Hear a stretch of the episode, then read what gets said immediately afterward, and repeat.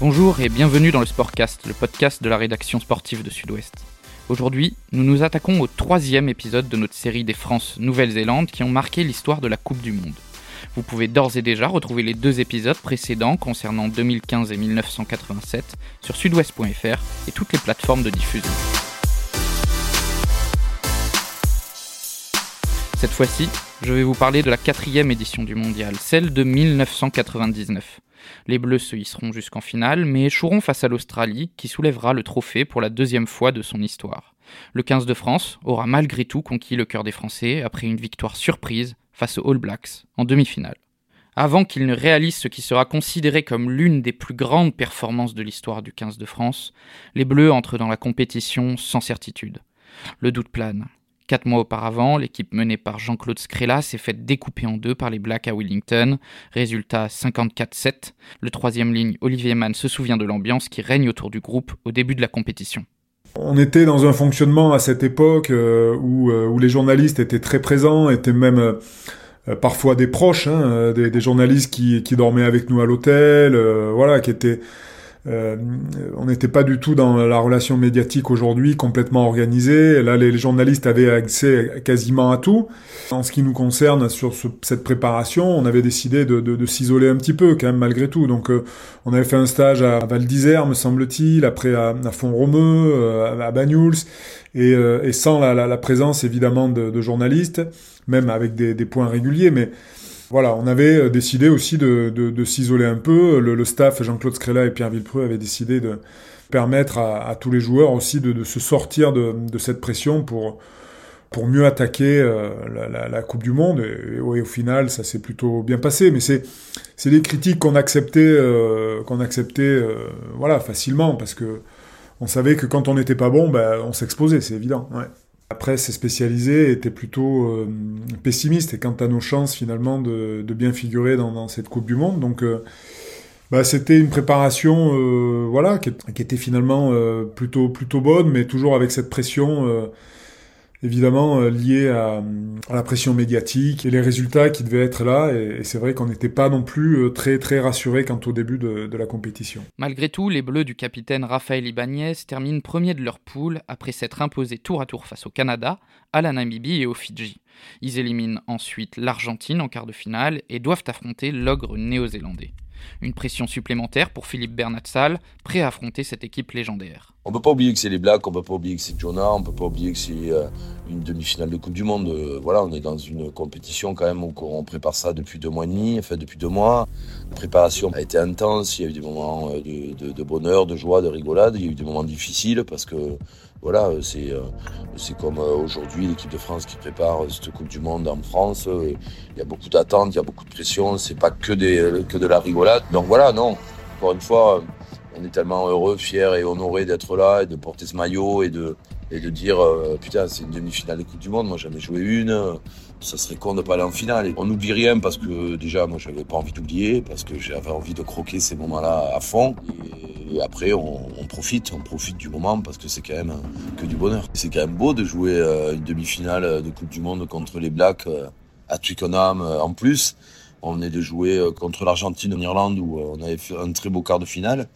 Et voilà, donc c'était se dire, euh, on savait qu'on devait prendre 50 points, on savait qu'on n'était pas favori. Euh, les Blacks, bon, comme tous les ans, hein, c'est euh, c'est la bête noire et c'est pour moi ce qui se fait de mieux en termes un et d'image et, de jeu dans le monde du rugby. Donc voilà, on savait très bien qu'on n'était pas là pour gagner, mais qu'on avait notre carte à jouer. C'est vrai que le, le, match nous a, nous a montré qu'on avait bien fait d'y croire. Moi, je dis toujours, quand l'équipe de France bat les Blacks, je suis hyper content que la France gagne, mais j'ai les boules que les Blacks soient, soient éliminés. Euh, moi, je jouais en face à face et en vis-à-vis direct de Journal Mou. La semaine, j'ai eu la presse qui s'est régalée à dire 1m77 contre 120 kg, 1m90 contre 1m80. Donc voilà, beaucoup, euh, beaucoup de, beaucoup de pression, mais encore une fois, euh, comme on peut avoir dans la vie de tous les jours, que ce soit avec nos enfants ou avec le travail, c'est de la pression positive parce qu'on n'a pas envie de se rater et on essaie de faire au mieux. Donc euh, voilà, le match a fait qu'on a réussi à, faire au mieux ce qu'on avait mis en place et force est de constater que ça a marché. Mais le 15 de France aborde ce match avec la confiance retrouvée. Le quart de finale, euh, il, a fait énormément de bien parce que même si c'était un match où il y a eu beaucoup de points de, de part et d'autre. C'était vraiment, je pense, le, là où, où, ça a vraiment redémarré. Euh, avec euh, le fait de, de, jouer pour la première fois euh, à l'extérieur, hein, hors de, de, France, ça a enlevé aussi une, une, sorte, une forme de pression. Et ça nous a permis de réaliser euh, un match plutôt de, de, qualité et qui nous a amené évidemment sur la demi-finale contre les Blacks. C'était la montagne. Je me rappelle que le, le soir du match contre l'Argentine, à la réception, on regardait les, les Blacks jouer, qui jouaient juste après nous. Et euh, voilà, on se demandait comment on allait faire pour euh, voilà pour battre cette équipe qui euh, trois mois plus tôt nous avait mis 50 points quoi.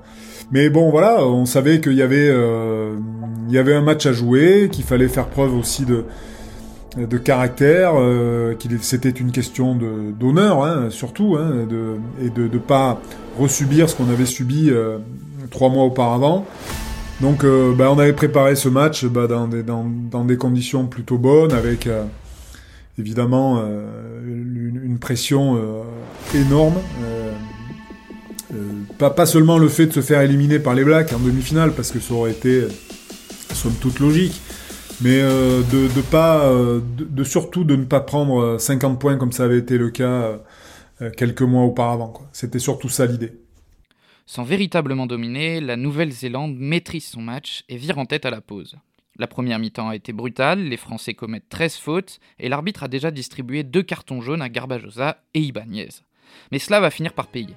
Si le 15 de France encaisse un nouvel essai dès le retour des vestiaires, celui-ci va les réveiller, au point qu'ils vont passer en mode turbo et inscrire 33 points d'affilée aux All Blacks en moins de 30 minutes. Olivier Magne raconte.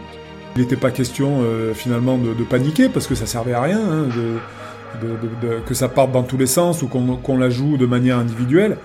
Voilà, l'idée c'était de, ben, de rester focalisé sur euh, chacun à son poste euh, ben, ce qu'il avait à faire et puis, et puis de, continuer à y croire tout simplement. J'aime bien euh, faire un, un, petit retour sur des matchs comme ça, euh, quand on voit La Rochelle contre le Leinster qui, qui est mené euh, à la première mi-temps, on se dit à quelle sauce ils vont être mangés et finalement La Rochelle reste dans, son, dans sa stratégie et, et l'emporte. Euh, on est euh, un petit peu dans, un cas similaire. C'est une équipe de France qui, euh, voilà, qui avait une stratégie en place. Et malgré l'ampleur le, du score à la mi-temps, euh, voilà, c'est pas pour autant qu'on était, n'était pas dans le match. On savait qu'on était, euh, au contact. On, savait qu'on, ça allait, euh, ça allait s'ouvrir pour nous et que à la moindre opportunité, bah, si on arrivait à marquer, on allait aussi commencer à inquiéter ces blagues. Donc c'est ce qui s'est passé. Et, euh, et, on a tenu euh, notre, plan de, de, la première à la 80e, ce qui nous a permis euh, finalement de, ne pas complètement, de ne pas paniquer, de rester concentré sur ce qu'on devait faire et, d'arriver à, à, battre ces, ces, ces All Blacks. Le plan de jeu est respecté, les Bleus sortent le match quasi parfait, ils s'imposent 43-31 et décrochent leur ticket d'or pour la finale. Quand ils se remémorent la rencontre, Philippe Bernatsal aime parler d'un état de grâce qui aurait touché le 15 de France ce soir-là. Il faut avoir de la chance, il faut que les dieux euh, ce jour-là soient avec toi. Et euh, voilà, les, les, rebonds étaient bons pour nous. Euh, tout, à fait que voilà, Tito la maison, il aurait pu taper des drops du talon, il les aurait mis. Moi, je fais un dribbling de 80 mètres, le ballon il est jamais parti à droite ou à gauche, il est tout resté tout droit. Dominici prend le ballon au milieu de trois blagues, le ballon lui tombe dans les bras. Voilà, je veux dire, c'était voilà, il y avait euh, tout ce qui faisait euh, l'euphorie, mais encore une fois, euh, on a été se chercher. On dit toujours que Serge Blanco euh, avait toujours les bons rebonds.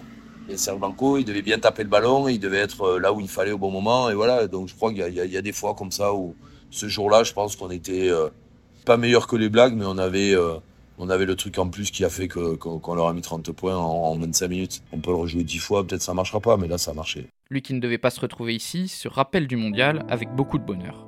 Moi, je suis un petit peu arrivé euh, cheveux sur la soupe à cette Coupe du Monde. Et c'est vrai que bon, voilà, je suis pas titulaire au premier match, je suis à peine remplaçant. Euh, voilà, et puis je me retrouve à jouer euh, match de poule, un quart de finale, une demi, une finale. Donc voilà, j'ai juste un petit souvenir que Emilien Tamac, après le match, m'avait pris dans ses bras, il m'avait dit qu'il était hyper content pour moi d'être là, parce que je le méritais, etc., etc. Donc voilà, c'est des petits, euh, des petits trucs qui te mettent la larme la larme à l'œil euh, après, après un match comme ça, venant d'un mec comme ça. Euh, voilà, c'est euh, Émile, c'est voilà, pour moi c'est une référence dans, dans, le rugby mondial, français et mondial. Il y en a, il y en a tellement entre les couloirs à côté de Jonah, le haka, les hymnes, mon père que j'avais réussi à trouver dans les tribunes. Enfin voilà, il y a plein d'histoires. Marc STC de 90 mètres dans les 5 dernières minutes ou 10 dernières minutes. Voilà, des anecdotes, on peut, on peut en trouver plein, mais je crois que cette Coupe du Monde est une anecdote et, euh, restera quelque chose d'incroyable dans, dans, ma vie déjà et puis, euh, puis, dans le rugby. Cette victoire fait également partie des plus grandes fiertés d'Olivier Magne. Tous les paris étaient en faveur de, de, cette équipe All Black.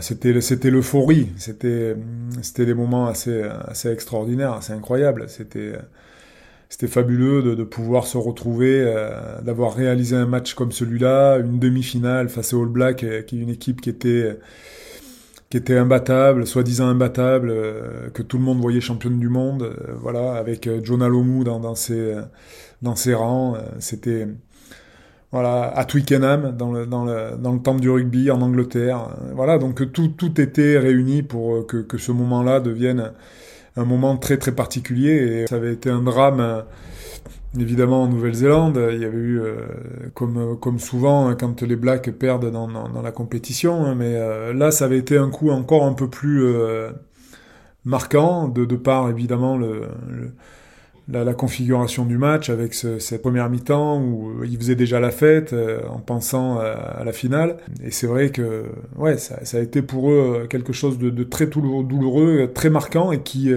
qui est encore très présent dans les mémoires, même encore aujourd'hui. Mais ce résultat n'aurait pu être obtenu sans un groupe qui a su se prendre en main et prendre ses responsabilités. Il y a des bons mecs, il y a une bonne ambiance, il y a un bon état d'esprit, il y a des grands joueurs. Malgré tout, je crois qu'on ne fait pas une finale des Coupe du Monde sans une équipe forte. Euh, il y a un staff qui sait nous amener là où il nous amène, malgré tout. Je crois que c'est, euh, je crois que tout le monde a su, euh, a su mettre un peu le, mouchoir sur ses problèmes et dire voilà, on y va, on y est maintenant. mais quand on se voit, on se fait la bise, on est heureux de se voir, on est heureux de boire une bière et de repartager deux trois conneries, même si ça a été dur, parce qu'il y a eu des blessés qui sont partis tôt dans la, dans la, dans la préparation. Ça a permis le retour d'un mec comme Fabien Galtier, qui par exemple a voilà, a réussi à dire les choses et à faire avancer ce groupe. Et même si pour la finale face à l'Australie, le staff a peut-être fait l'erreur de ne pas reconduire la préparation effectuée en amont des All Blacks, Olivier Magne aime rappeler l'importance du coaching dans le parcours des Bleus.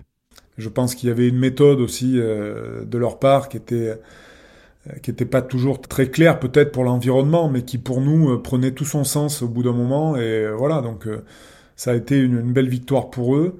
Et puis nous, euh, joueurs, euh, ça a été euh, voilà aussi le, fait de se, découvrir, de se responsabiliser, de, savoir qu'il y avait des joueurs évidemment avec beaucoup de caractère, qui étaient tous plus ou moins capitaines dans leur équipe respective en championnat. On aurait voulu être champion du monde, ça c'est évident, mais bon, après c'est déjà bien d'aller au bout de l'aventure, et puis après il faut reconnaître aussi la valeur de l'adversaire et, se dire que quand on est battu par plus fort que soi, bah, il n'y a pas de, il a pas de frustration. Donc euh, c'est qui a manqué peut-être un petit peu, voilà, de, euh, ça a manqué un peu d'énergie de notre côté, un peu de, ressources euh, sur le plan psychologique où on avait laissé quand même beaucoup d'influx sur sur la demi-finale. C'est comme ça, mais c'est vrai qu'on aurait aimé que mieux la préparer, peut-être mieux envisager le, le fait de, de jouer une, une, finale par la suite, ce qui n'était pas prévu. Score final 35-12. Après 1987, les Bleus essuient un second échec en finale du mondial. Pas passer loin d'être champion du monde, mais euh, c'est le mal de, de, toutes les équipes qui sont en finale d'une compétition quelle qu'elle soit. Et tu te dis t'es pas loin, hein, mais il manque, il manque, il manque euh, au moins ce jour-là, il manque un petit quelque chose. Donc euh, oui, bien sûr, on se dit que, mais quel bonheur, quelle joie, quelle voilà, je vais pas se plaindre de d'avoir joué une, finale des Coupes du Monde et de l'avoir perdu, même si Malgré un exploit retentissant face aux Néo-Zélandais, le 15 de France échoue à un cheveu du sacre suprême. Les Bleus devront une nouvelle fois prendre leur mal en patience avant de soulever le fameux trophée Webb Ellis. C'était Hugo Boucault pour le Sportcast. Merci de m'avoir écouté. Je vous retrouve dès lundi prochain sur sudouest.fr et toutes les plateformes de diffusion pour parler de l'avant-dernier épisode de notre série 2007 en compagnie de Serge Betsen, Jean-Baptiste Poux et Thierry Dussoutoir. Bonne journée à tous et à toutes.